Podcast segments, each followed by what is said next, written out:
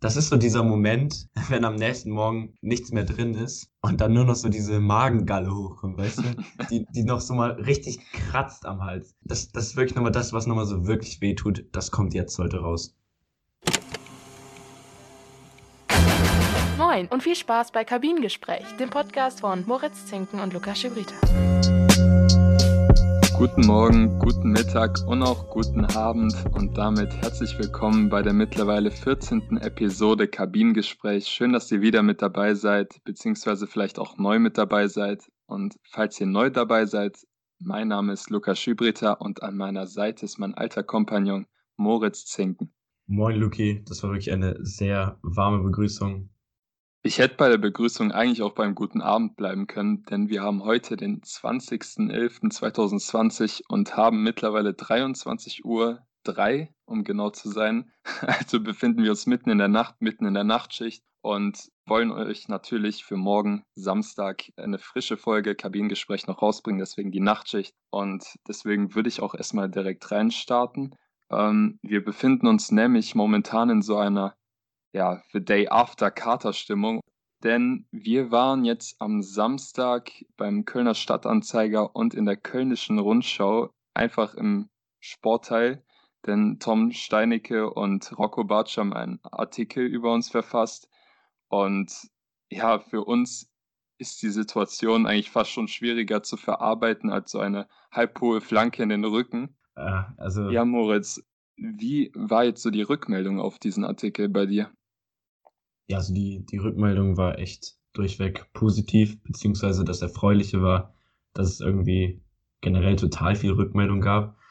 Es war dann vielleicht äh, auf Instagram mh, hm, viele Nachrichten oder so in den DMs oder ja, so Begegnungen, Begegnungen wie im Dorf, ähm, dass man dann eben so ja, vielleicht die etwas ältere Garde auf der Straße getroffen hat, natürlich mit Sicherheitsabstand und die einen dann angesprochen hat, ja, dass, dass die mich gar nicht erkannt hatten zuerst, aber vielleicht auch noch so Fragen gestellt haben, weil die vielleicht auch gar nicht wissen, was Podcasting ist. Oder halt, ja, irgendwelche Verwandten, denen man diesen Artikel auch zugesendet hat, die auch gar nicht hier aus der Region kommen und deswegen gar nicht diesen Bericht lesen konnten, nicht mitbekommen konnten und die sich dann eben auch total darüber gefreut hat, äh, gefreut haben und gesehen haben, was wir so machen. Ganz interessant fand ich natürlich, wie du gesagt hast, dass wir in dieser Katerstimmung sind ähm, gefeiert haben wir natürlich auch ein bisschen, aber ich denke mal, du spielst daran eher darauf an, dass wir gerade gar nicht wissen, wie wir damit umgehen sollen, oder? Ja, genau. Also ich habe jetzt oder bin momentan in der Phase, wo ich das so langsam realisiere. Das klingt so komisch, aber wenn man so erstmal in der Zeitung ist, so auch fett in der Zeitung, so, wir haben ja zwei Drittel vom kompletten Sportteil übernommen, so. Aber war ein, war ein schönes Bild, oder? da muss ich sagen, als ich das Titelbild wieder gesehen habe, da habe ich wieder realisiert, wie schön wir eigentlich aussehen. Da ja. hat uns Rocco wieder wirklich richtig gut erwischt. Äh, nee, Spaß beiseite. Danach, also, ich ja. habe danach auch überlegt, ob wir nicht doch vielleicht mit YouTube anfangen sollten. da werden wir auf jeden Fall so besser aufkommen. sind. Ja. ja. Nee, aber bei mir war es auch durchweg positiv. Ja, und Außerdem gab es bei mir, das habe ich dir ja auch geschickt, noch die komische Situation. Vielleicht hört das der oder diejenige, der das gemacht hat. Ich bin nämlich am Montag darauf nach Bonn gefahren in meine Wohnung und dann schreibt mir meine Schwester so, Lukas, jemand hat deinen Artikel in den Briefkasten geschmissen. Und bis heute wissen wir nicht, wer das war. Deswegen, falls derjenige oder diejenige gerade zuhört. Diejenige, du hast schon eine Stalkerin bestimmt ein Fangirl natürlich, äh, soll sie sich gerne melden. Äh, Ed Lukas Schibrita auf Instagram. genau. Nee, aber sonst würde ich sagen, kommen wir mal aufs Sportliche zurück. Nein, nein, warte, ich, ich habe auch noch eine krasse Story. Und zwar rief mich dann, glaube ich, so am Dienstag, Grüße gehen auch raus, eine gewisse Person aus dem Fahrbüro bei mir äh, in der nächsten Stadt an und äh, ich bin dann halt reingegangen und sie hat gefragt, ob ich dafür zuständig bin, die Fahrbriefe bei uns im Dorf auszuteilen. Und äh, dann habe ich halt verneint, weil äh, ich bin nicht religiös. Spaß. Ich bin, ich bin nicht engagiert. Nein, also wie komme ich da raus? Es gibt noch eine andere Familie mit meinem Nachnamen, die diesen, die diese Tätigkeit ausübt. Und dann hat sie einfach nur gesagt, wie heißen Sie? Moritz Zinken? Und dann so, ja, toll, was ihr da macht. Wirklich toll. Und das sind halt einfach auch so schöne Stories, die wir erleben dürfen und die wir vor allen Dingen auch Rocco und Tom zu verdanken haben. Also da nochmal Grüße raus an euch beide. Das war echt ein tolles Erlebnis und eine tolle zwei Wochen jetzt. Ja, wie du angesprochen hast, also es ist schon eine verrückte Zeit, vor allem wenn dich so viele Leute auf einmal da oder wegen des Podcasts einfach ansprechen und den kennen, so dass wir mittlerweile so ein Standing erreicht haben, dass uns mittlerweile vor allem auch die jüngeren Menschen hier in der Region so wegen des Podcasts auch kennen. Aber apropos verrückte Zeiten, ich habe mal auf unser Pseudoskript geschaut und was gäbe es für eine bessere Überleitung als das hier? Nämlich, es waren jetzt die letzten Spiele der Nations League und da gab es doch das ein oder andere verrückte Ergebnis, wobei wir auf dieses verrückte Ergebnis der Nationalmannschaft später mal schauen. Aber ich würde mal sagen, starte doch mal mit dem ersten Punkt, den wir da aufgelistet haben. Genau, ähm, gerne. Wir haben nämlich sehr viele Themen in diesem Fußball-Spezial, in dieser Fußball-Spezialfolge dabei. Wir fangen natürlich erstmal mit der Nations League an, wo jetzt eben die Gruppensieger der Ligen A äh, nächstes Jahr im Oktober 2021 eben in einem Final Four antreten werden. Die Halbfinalpartien werden eben noch ausgelost. Danach gibt es das Finale und Spiel um Platz 3 ähm, in einem Wettbewerb, den kaum jemanden interessiert. Ähm, aber gut, so ist das eben. Es war jetzt Länderspielpause, nächstes Wochenende, beziehungsweise wenn ihr diesen Podcast anhört, dieses Wochenende ist dann auch eben wieder Bundesliga. Und ja, du kannst dann gern mal, wenn du magst, die vier Teilnehmer des Final Fours bekannt geben. So, dann haben wir erstmal Italien, die sich in einer spannenden Gruppe gegen Niederlande, Polen und Bosnien durchgesetzt haben. Vor allem war es am Ende mit den Niederländern ein Kopf-an-Kopf-Rennen, was man sich auch von Anfang an hätte denken können. Äh, dann war es noch Belgien, Frankreich und Spanien. Und ich würde sagen, da ist jetzt keine Überraschung dabei, wenn man sich die Gruppen anguckt. In jeder Gruppe gab es immer einen Kontrahenten, der so mäßig auf demselben Level war. Ähm, da gab es auch in den meisten Gruppen immer hauchdünne Entscheidungen. Und ja, ich bin mal gespannt, wer sich von den letzten vier Mannschaften am Ende durchsetzen wird. Hast du da irgendeinen Favoriten? Ähm, mein Favorit ist wahrscheinlich Frankreich, weil sie einfach ja, jetzt die, die Erfahrung haben vom WM-Sieg 2018 und ja, Spanien. Ich meine, die waren in der Gruppe mit Deutschland, also für mich nicht mehr diese Macht, diese Weltfußballmacht. Ja, Italien und Belgien, also Belgien wäre vielleicht noch so der Finalgegner von Frankreich, ähm, wenn die nicht schon im Halbfinale gegeneinander spielen, das wissen wir eben noch nicht. Aber mein Tipp geht ganz klar für Frankreich. Und bei dir? Also ich muss sagen, wenn man sich alleine den Kader von Frankreich anschaut, dann hätten die eigentlich ja schon zwei Kader stellen können, die auch die Nations League und die EM gewinnen können. Also die haben momentan so eine Hammer-Kaderbreite und alleine deswegen glaube ich, dass sie sich auch durchsetzen werden. So, wir sind momentan wirklich auch der Primus hier in Europa. So, Italien wäre für mich so der Underdog weil die auch schon sehr lange, ich meine, ich habe gelesen, seit über 20 Spielen kein Pflichtspiel mehr verloren haben. Ich finde auch, dass sie momentan eine sehr coole junge Truppe rund um Barella haben und so weiter.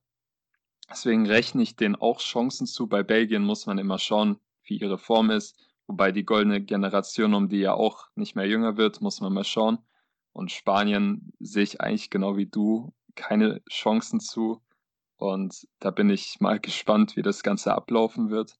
Ja, ich würde mal sagen, wir müssen über Spaniens letzten Gegner dringend reden, oder? über die deutsche Nationalelf, über Hashtag.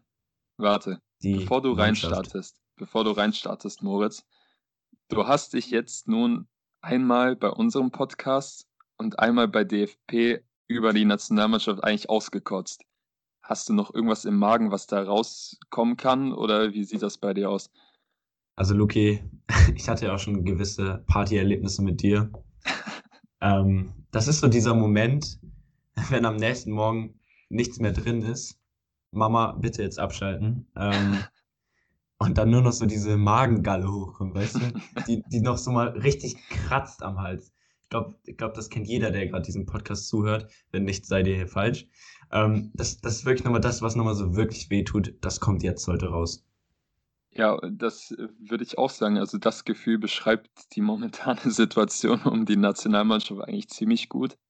Eigentlich muss man nicht viel drüber sagen. Die ersten 20 Minuten gefühlt, oder wann ist das erste Tor gefallen von Spanien? Ich glaube, irgendwann in der 20. Auf jeden Fall bis dahin war das nicht schlecht, was gespielt wurde. So, ich habe mir die Highlights im Nachhinein auch mal angeschaut, weil ich, um ehrlich zu sein, wieder nicht mitbekommen habe, dass die Nationalmannschaft gespielt hat. Soll ich dir vorher mal schreiben nächstes Mal? ja, nee, ich brauche so einen Reminder. Also im, März, im, genau. Im März ist das dann ja zum Glück erst wieder. Dann ja, auf jeden Fall, bis dahin war es ja in Ordnung, was gespielt wurde. Dann kam das erste Tor und dann, ja, dann kam alles zusammen. Die deutsche, und nichts zusammen. Und nichts zusammen, genau. Die deutsche Nationalmannschaft ist einfach zusammengeklappt. Und wie siehst du das so? Weil du hast es ja live gesehen.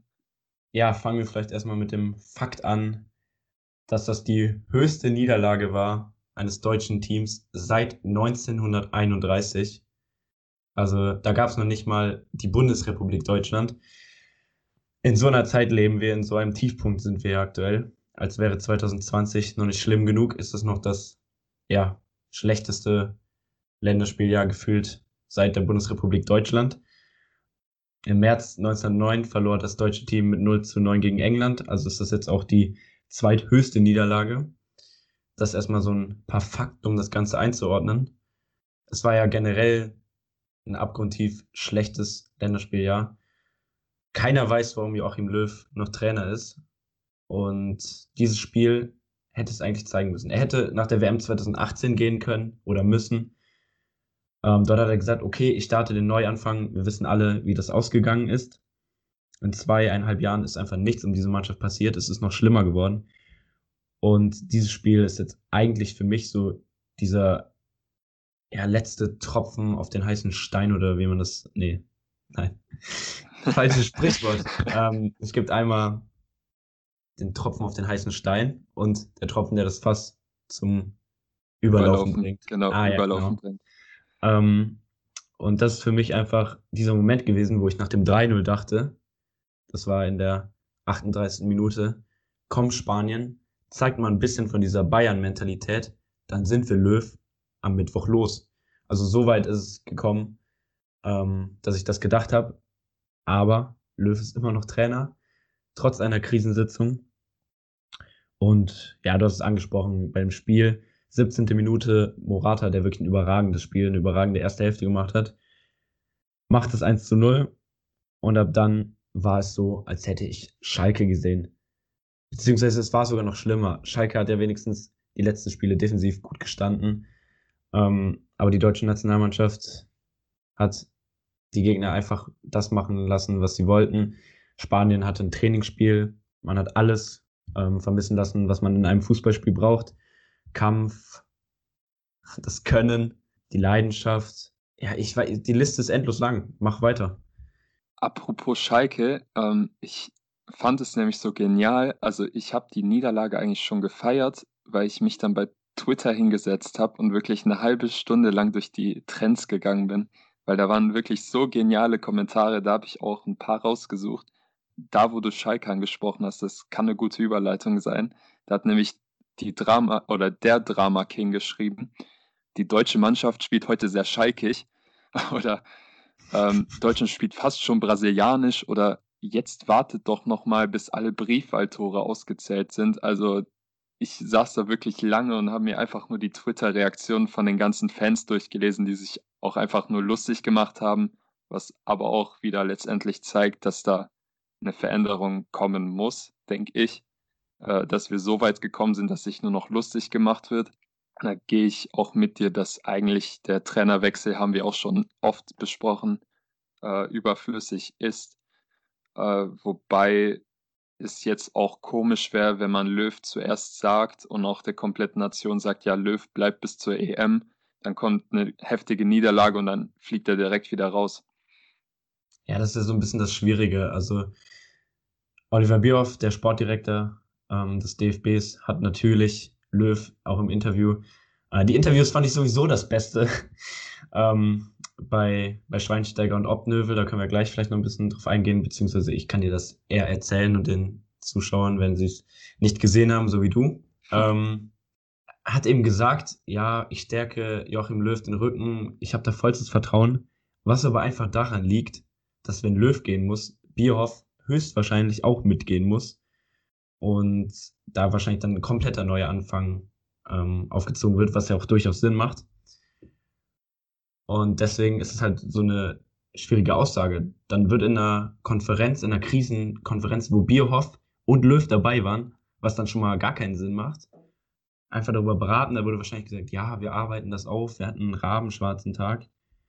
Und dann kann man ihn jetzt auch nicht mehr vor diesem Turnier, vor der EM, vor der ich wirklich sehr große Angst habe, das sage ich ganz offen und ehrlich, kann man ihn auch nicht mehr feuern. Und dann wird es halt nach der EM wieder einen Neuanfang geben und hoffentlich mit einem anderen Trainer. Ja, gutes Stichwort, wieder ein gutes Stichwort, muss man sagen, denn in den letzten Tagen kam auch, oder beziehungsweise auch heute, äh, kam eine neue Trainerdiskussion auf, äh, beziehungsweise ein neuer Trainername ist an die Luft gekommen. Ich, hast du davon gehört, wer es sein oder wer es ist? Äh, meinst du Ralf Rangnick fürs DFB-Team? Genau, genau der, der gestern bei Wer wird Millionär auch abgeräumt hat. Einfach ein schlauer ja. Mann. Ja, genau. Der hat äh, gestern, glaube ich, mit Sabrina Mockenhaupt, einer Langstreckenläuferin. Wer? Eine sehr erfolgreiche Langstreckenläuferin. Äh, ist ja bis zur 500.000 Euro Frage gekommen. Da wäre natürlich das Potenzial schon mal da, dass er ein paar DFB-Jungs zeigen kann, wie man wie man bei Wer wird Millionär richtig spielt, ne? Genau, wie man es richtig spielt und sich gut präsentiert. Nee, aber mal Spaß beiseite. Denkst du, dass Ralf Rangnick der richtige Mann wäre? Also ich meine, der ist jetzt schon auch, glaube ich, zwei Jahre älter als Joachim Löw. Glaubst du, er wäre der Richtige für einen Umbruch? Ja, also definitiv. Ralf Rangnick ist für mich einer der besten deutschen Trainer, die das Land hervorgebracht hat. Das hat man schon bei Schalke gesehen. Er ist der Macher von Leipzig, äh, der eben Leipzig auch in dieser Liga etabliert hat, in wenigen Jahren auch zu einem Team gemacht hat, das, wenn es den großen FC Bayern München nicht gäbe, höchstwahrscheinlich auch deutscher Meister wäre. Und ja, er, ist, er kann einfach super mit Spielern umgehen. Er kann aber auch eben, was sein großer Vorteil ist, er kann auch Bierhoff gleichzeitig als Sportdirektor ersetzen. Ich glaube, ein Sportdirektor beim DFB ist sowieso eine Stelle, die sollte man lieber Studenten geben, so für einen Monat oder so und dann wieder neuen Studenten, weil der, weil der eh nicht viel macht, außer Presseanfragen wahrscheinlich zu beantworten und sich für Interviews bereitzustellen. Ähm, deswegen ist das sowieso wahrscheinlich eine total überbewertete Stelle. Und ähm, Rangnick hat es ja bis zu seinem Burnout auch gezeigt, dass er diese Stelle immer bei einem Verein ausgeübt hat, beide Stellen. Und deswegen sehe ich ihn da echt als optimalen Mann für den Umbruch an? Oder warum überhaupt Umbruch? Äh, ich meine, wahrscheinlich würde jeder Trainer außer Löw dann auch wieder Thomas Müller, Mats Hummels, Jerome Boateng zurückholen. Und man müsste nicht von einem Umbruch sprechen und würde einfach die besten deutschen Spieler spielen lassen. Wie wäre es damit? Ja, genau. Also ich gehe eigentlich auch mit dir. Also diese kritische Frage von mir war jetzt einfach so, weil ich auch solche Stimmen schon gehört oder gelesen habe. Aber ich bin eigentlich deiner Meinung, dass Ralf Rangnick wirklich perfekt oder prädestiniert für den Job wäre. Er hat schon viel in der Fußballwelt gesehen und hat auch schon beide Funktionen ausgeübt, wie du gesagt hast. Und ich finde auch, da, dass er einfach beides ausüben kann. Er kann Spieler auch führen. Er hat es gezeigt, wie du auch gesagt hast. Er hat auch heute in einem Interview auch nicht dementiert, dass er nicht interessiert wäre. Deswegen sehe ich eigentlich auch positiv in die Zukunft der Nationalmannschaft. Man muss jetzt einfach abwarten, wie sich es entwickelt. Und ich habe aber, um ehrlich zu sein, auch einfach Angst, dass die EM am Ende doch nicht so schlecht läuft und Löw dann doch weiterhin Trainer bleibt, weil dieses Szenario kann ich mir eigentlich sogar auch vorstellen. Ja, das ist wahrscheinlich dann dieser Moment, also man hat ja das Gefühl, dass, oder Ballack hat es ja sogar auch bestätigt, dass Löw ein kleiner Sturkopf ist oder vielleicht sogar ein großer Sturkopf. Und man hat ihm oder seinem Trainerteam immerhin zu verdanken, dass wir Weltmeister geworden sind 2014. Er hat Deutschland in jedem Turnier, ähm, in dem er Trainer war, bis ins Halbfinale mindestens geführt. Das ist sehr gut. Das ist aber auch der deutsche Anspruch. Und da bin ich mir sicher, dass Rangnick das auch könnte. Aber was ich damit sagen will, es ist halt unwahrscheinlich, dass wenn man dieses Turnier nicht total in den Sand setzt, dass er gefeuert wird. Also wenn wir vielleicht bis ins Viertelfinale oder so kommen, dann ja, war das eine Spiel halt vielleicht schlecht und dann ähm, habe ich halt wie du auch die Befürchtung, dass dann gesagt wird oder dass Löw sagt, ja, so, so wenig Geld ist das hier gar nicht und äh, ich bin ein super Trainer. Dann hole ich halt in, Ka äh, in Katar den, den nächsten WM-Titel. Das ist echt sehr kritisch. Wobei, wenn man jetzt auf die EM-Gruppe schaut, ist man vielleicht als momentaner Löw-Gegner eigentlich vielleicht sogar eher positiv, weil wenn man sich erstmal die Namen anschaut, Ungarn, Portugal, Frankreich, äh, sieht es für mich eigentlich eher danach aus, dass Deutschland sich mit Ungarn um die letzten zwei Plätze vielleicht äh, ja, prügeln wird. Äh, ich kann mir vorstellen, dass sie gegen Frankreich auch wieder deklassiert werden, weil Frankreich einfach momentan, wie gesagt, für mich eine der besten Mannschaften der Welt hat. Und dann kommt Portugal, die gefühlt jedes Turnier so als Underdog reingehen und jedes Mal auch wieder abliefern und geile Spiele zeigen. Und Ungarn darf man auch nicht unterschätzen. Da traue ich auch Deutschland zu, dass man da vielleicht Punkte liegen lässt. Also da muss man auch erstmal abwarten, ob Deutschland da irgendwas reißen kann. Ja, wie gehst du denn dann jetzt so in dieses Turnier? Ich meine, das sind jetzt noch ein bisschen mehr als sieben Monate. Gehst du da als Deutschland-Fan rein und bist du so ein Löw-Gegner, wie du es eben so schön gesagt hast? Oder ist es dann so, dass du wirklich ähm, sagst, ja, egal wer jetzt Trainer ist, ähm, ich hoffe auf ein geiles Turnier und dass natürlich Deutschland so weit kommt, wie es geht? Oder schaust du es mal wieder gar nicht? Also EM und WM ist natürlich anders bei mir. Da schaue ich eigentlich, wenn es geht, so ziemlich jedes Spiel, wenn es möglich ist. Jetzt muss man mal schauen, wie es mit der Uni klappt, äh, weil sich das, glaube ich, ein bisschen überschneidet. Aber gehen wir mal davon aus, dass ich jedes Spiel gucken kann.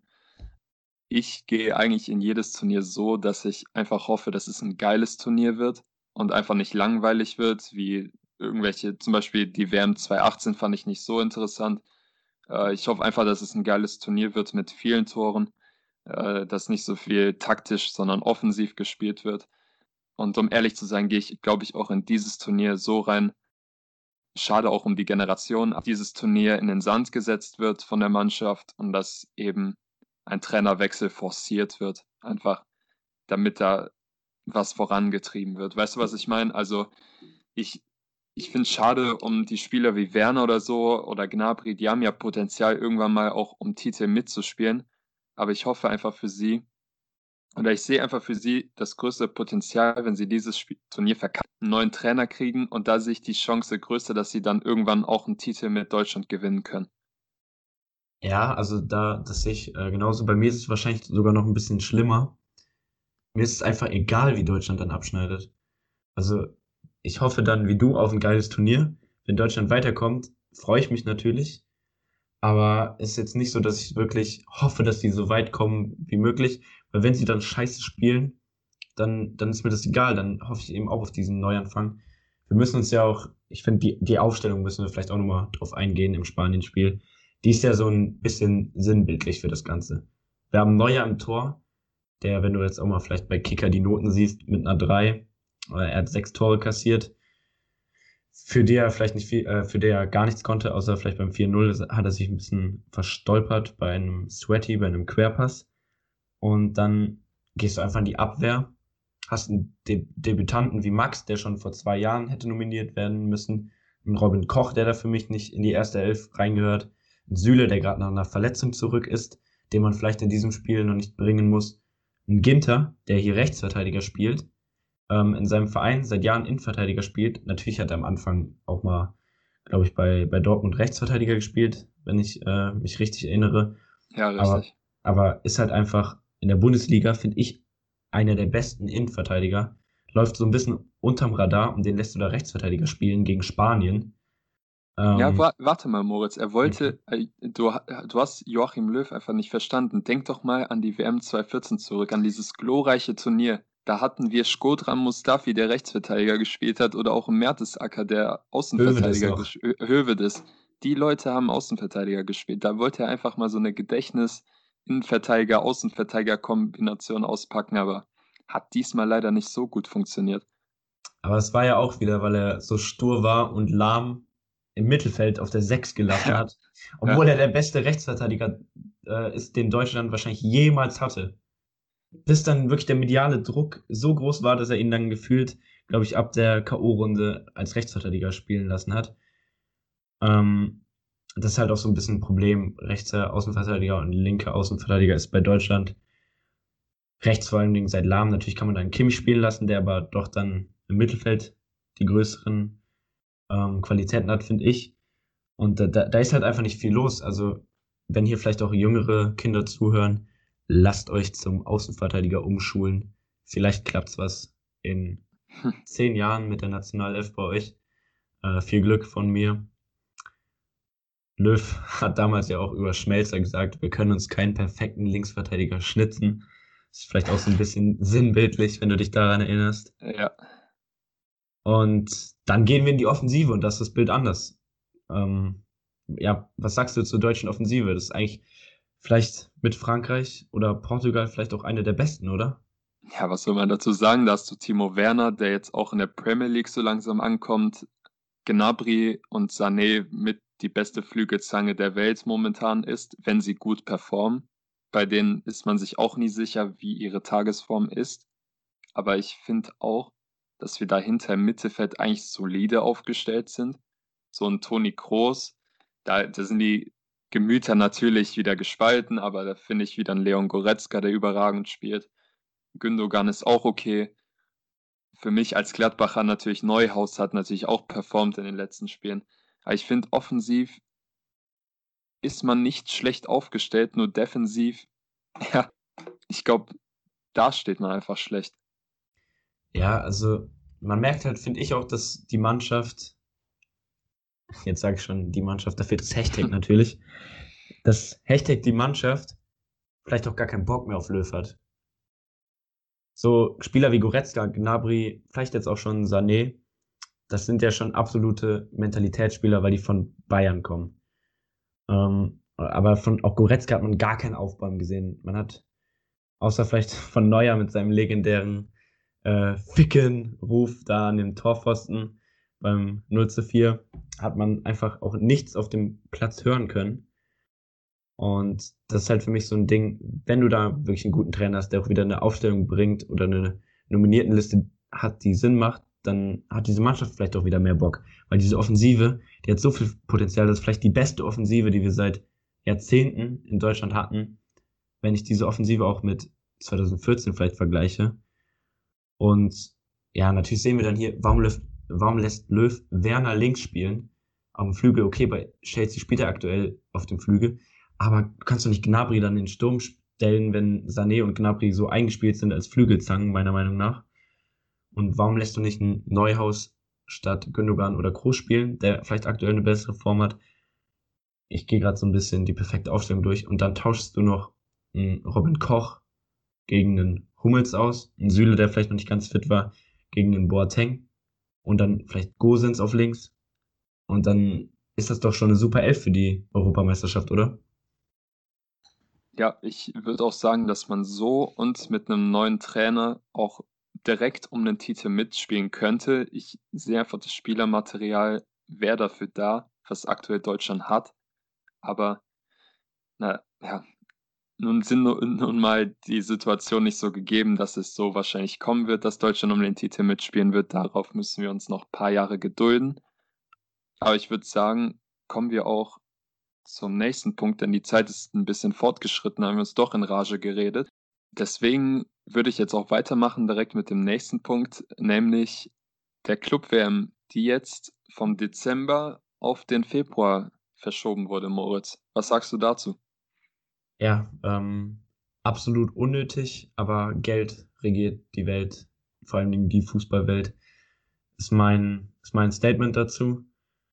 Ähm, Karl-Heinz Rummenigge, Präsident von Bayern München, hat eben ja Gianno Infantinis Vorgehen, dieses Turnier dort noch ähm, zu platzieren im Februar, um genauer zu sein, vom 1. bis zum 11. Februar in Katar. Generell, was alles schon in Katar stattfindet, hat mit Fußball und Menschenrechte und No to Racism und all dem ganzen wichtigen Zeugs nicht zu tun. Das geht für mich einfach nicht d'accord. Das ist aber ein anderes Thema.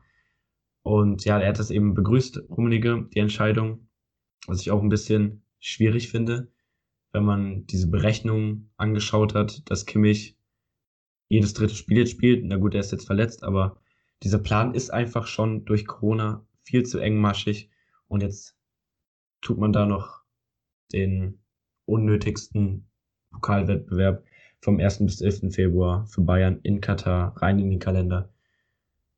Viel mehr muss man da wahrscheinlich nicht drüber sagen, aber ja. Ich will dich auch erstmal korrigieren. Er heißt nicht Gianni Infantini. Infantino, hast du gesagt. Ne? Sondern, nee, du hast Infantini gesagt. Ah, uff. Aller Panini-Sticker. Ähm, Moritz aber er wird, Namen. Genau. Aber er wird ja natürlich Infantino, unser geliebter Mann, ausgesprochen. ähm, Korrupt. Nee, im Zuge des Hoffenheim-Spiels jetzt auch am nächsten Spieltag kam da jetzt sowieso schon negative Stimmen aus der Bundesliga, dass momentan einfach zu viele Spiele sind, wo auch eben die Spieler ins Ausland reisen müssen und dass sich eben jetzt momentan viele dagegen sträuben, dass es noch mehr Spiele so im Ausland gibt. Und man hätte vielleicht auch die Option ziehen können, dass man die Clubwärme mal auslässt. Aber wie du gesagt hast, Geld regiert die Welt. Hätte man natürlich nicht machen können. Und ja, deswegen wird jetzt die WM im Februar stattfinden. Und darauf die WM, ich weiß nicht, ob du davon mitbekommen hast, wird ja die FIFA-WM sein mit 31 oder 32 Spielen insgesamt, mit 24 Mannschaften und die soll ja im, sollte ja jetzt auch nächsten Sommer stattfinden. Wird sie ja nicht machen wegen der EM, aber deswegen wird sie wahrscheinlich dann im darauffolgenden Jahr, obwohl da ist die WM, also wird die vermutlich 2023 stattfinden. Und für mich zeigt es einfach, wie unnötig dieser Wettbewerb ist, auch wie die vorhin angesprochene Nations League. Und ja, darüber haben wir, glaube ich, auch in der letzten DFB-Folge gesprochen. Da muss man einfach überlegen, ob man da nicht ein paar Neuerungen einbringen sollte, dass eben weniger Spiele stattfinden. Aber ich kann es nicht oft genug sagen. Dein Sprichwort, Geld regiert die Welt, ist halt einfach true und da wird nichts dran gerüttelt. Ja, das ist ja auch leider so ein, so ein leidiges Thema einfach. Klopp und Guardiola sind da ja auch sehr große oder namenhafte Vorreiter, die eben ihre Spieler einfach schützen wollen. Und es ist halt auch nicht mehr attraktiv für den, für den Zuschauer. Wir haben dann eben jetzt zum Beispiel diese Club-WM, spielen eine Bundesliga-Saison noch zu Ende. Wahrscheinlich kommt dann noch DFB-Pokal, Champions League-Finale. Dann kommt die EM, dann kommt im Oktober noch das Final Four. Dann haben wir noch 2022 an einem Weihnachtsmarkt wahrscheinlich das Finale in Katar von der WM oder vielleicht 24. Heiligabend. Ähm, während Oma da Socken strickt, verliert Deutschland in der Gruppenphase oder weiß was ich, so, so Ereignisse. Das ist ja einfach nicht mehr schön und hat für mich nichts mit dem Fußball, wie man ihn liebt, zu tun. Dafür gab es jetzt bei einem anderen Fußballverband, der noch mächtiger ist, äh, nämlich der FIFA, ähm, neuerdings einen besonders wichtigen Gesetzesvorschlag meiner Meinung nach. Ähm, davon hast du mir oder das hast du mir weitergeschickt. Ähm, nämlich haben sie dem oder wollen sie jetzt im Dezember dem FIFA-Rat ein neues oder eine neue Regel vorlegen, wo jetzt schwangeren Frauen oder Fußballerinnen erlaubt werden soll, dass sie eben bezahlten Mutterschutz kriegen. Ich finde, das ist ein sehr wichtiger Schritt und frage mich einfach, warum er erst jetzt kommt, so dass man einfach äh, Mutter sein und Job verbinden kann, was in anderen Berufen ja auch schon möglich ist, schon sehr lange möglich ist. Ähm, aber besser später als nie ist, glaube ich, gerade das Motto so. Ja, das ist ja schon auch, wenn man sich das mal überlegt, einfach ein bisschen traurig oder erbärmlich, dass das bisher nicht möglich war. Weil, keine Ahnung, ich denke mal, viele Spielerinnen werden dann einfach bis in die 30er gewartet haben, um vielleicht Kinder zu bekommen, damit sie ihre Karriere nicht gefährden, die sie ja, wie man auch einfach anerkennen muss, viel mehr aus Spaß spielen vielleicht als die männlichen Vertreter, da sie davon zum größten Teil oder die größten ähm, der größte Anteil der Frauen davon nicht leben kann und dann nebenbei noch einen eigenen Job ausüben müssen und dann noch ein Kind, das ist einfach wieder eine Zumutung für die, für den Frauenfußball, für die Akteure, das einfach nicht okay ist. Dieses Gesetz ist einfach unheimlich wichtig und beinhaltet halt vor allen Dingen drei Punkte. Ähm, zum einen, wie du schon angesprochen hast, den zwingenden Mutterschaftsurlaub von mindestens 14 Wochen. Dazu soll eben dann in dieser Zeit vertraglich gesichert zwei Drittel des Gehalts bezahlt werden. Die Clubs müssen sich danach auch verpflichten, die Spielerin wieder zurück ins Boot zu holen, eine ja, reibungslose Rückkehr in den Fußball zu, zu schaffen. Und dabei sollen die Frauen eben medizinisch betreut werden. Und ja, die Diskriminierung von Frauen aufgrund von Schwangerschaft soll halt dann dadurch verboten sein, wie ich eben schon gesagt habe, dass Frauen halt hoffentlich die Chance haben, auch während ihres Berufs, während des Berufs Fußball schwanger zu sein. Ja, und dadurch, dass die Zeit leider schon fortgeschritten ist, müssen wir leider schon zum letzten Punkt kommen. Ich hätte auch gerne über dieses Gesetz noch länger gesprochen, weil es doch ein wirklich, ja, wie gesagt, sehr wichtiges Thema ist. Äh, aber jetzt kommen wir zum Thema, was diesen Spieltag eigentlich komplett überschattet. Ich höre eigentlich nichts mehr anderes. Selbst in den britischen Medien habe ich Beiträge zu diesem Spieler gesehen.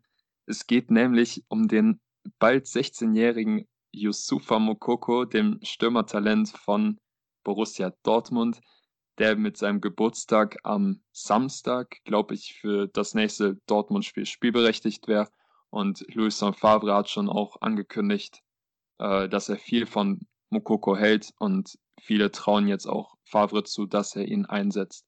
Was sagst du zu der ganzen Thematik? Weil ich äh, finde es, äh, auch wenn man auf andere solche äh, Jahrhunderttalente blickt, wie zum Beispiel diesen, ich weiß nicht, ob du davon mitbekommen hast, aber in Amerika gab es jetzt so ein, damals, das war in den 2000er Jahren, so ein äh, Freddy Adu hieß er.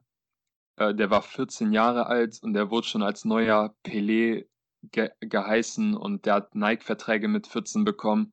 Und man merkt, aus ihm wurde letztendlich nichts und ich habe einfach Angst, dass Mokoko das gleiche passiert. Ja, ich muss dich erstmal auch korrigieren. Äh, du hast mich eben beim Namen korrigiert. Der gute Mokoko hat heute Geburtstag. Also wenn du willst, hast du noch 14 Minuten Zeit, ihm privat auf Instagram zu schreiben. Ich denke mal, da bist du auch aktuell der Einzige, der ihm schreibt. Ähm, da wird, wird kein anderer schreiben ja, also der, der Hype um ihn ist halt einfach total krass und auch auf jeden Fall übertrieben. Watzke hat ja auch heute versucht, da ein bisschen Luft rauszunehmen. Ich bin gespannt, ob Favre ihn einsetzt. Ich habe mir da auch ein bisschen Gedanken drüber gemacht. Favre ist ja doch schon ein Trainer, der gezeigt hat in den letzten Jahren, dass er auf junge Spieler setzt. Ähm, er ist jetzt eben dann 16 Jahre und einen Tag alt. Das wäre der neue Bundesliga-Rekord. Davor war es eben auch ein Dortmund-Spieler namens Nuri Shahin, der diesen Rekord gesetzt hatte. Und ja, zu deiner, zu deinen Sorgen, dass er vielleicht auch übers Ziel hinausschießt oder es nicht packt aufgrund dieses Hypes, ähm, bin ich halt einfach mal gespannt. Das Krasse ist halt, er hat halt auch schon mit 15, glaube ich, 18, 19-Jährige vorgeführt und besiegt. Und dann ist vielleicht auch nicht mehr so der große Schritt so groß, auch 28-Jährige zu besiegen oder mit denen mitzuhalten. Ich denke mal, es wird auch nur für einen Kurzeinsatz reichen. Aber ja, the future of Borussia Dortmund is bright. Ja, man muss es sich eigentlich mal auf der Zunge zergehen lassen. Ich habe die Statistiken von transfermarkt.de gerade offen. Er war 15 Jahre alt gestern noch und er hat in drei möglichen Spielen, die er im Kader stand, dreimal gespielt, über 100 also 100% der Spielminuten absolviert und dabei 10 Tore und eine Vorlage gehabt. Und im DFB-Pokal der Junioren hatte er ein Spiel und drei Tore. Und das mit 15 Jahren. Das ist krank und eigentlich hat er auch das Talent, sich durchzusetzen. Äh, wobei so ein Afdijay, den kennst du ja auch noch, den guten, der hatte ja auch kranke Statistiken damals in der U19 von Schalke. Und was aus ihm geworden ist, sieht man jetzt. Dabei muss man natürlich auch schauen, Afdijay hat jetzt, um ja nicht angreifend zu wirken, einen anderen Charakter als Mokoko. Ich traue Mokoko zu, dass er ein bisschen mehr am Boden bleibt, was ich auch in den Interviews von ihm bisher auch gesehen habe. Sah er für mich bodenständig aus. Und da dürfen wir mal gespannt sein, wo sein Weg in Zukunft hinführen wird. Und ich hoffe zu anderen Borussia. Ja, ich würde mal sagen, das war ein angenehmes Schlusswort. Oder möchtest du noch über irgendwas reden?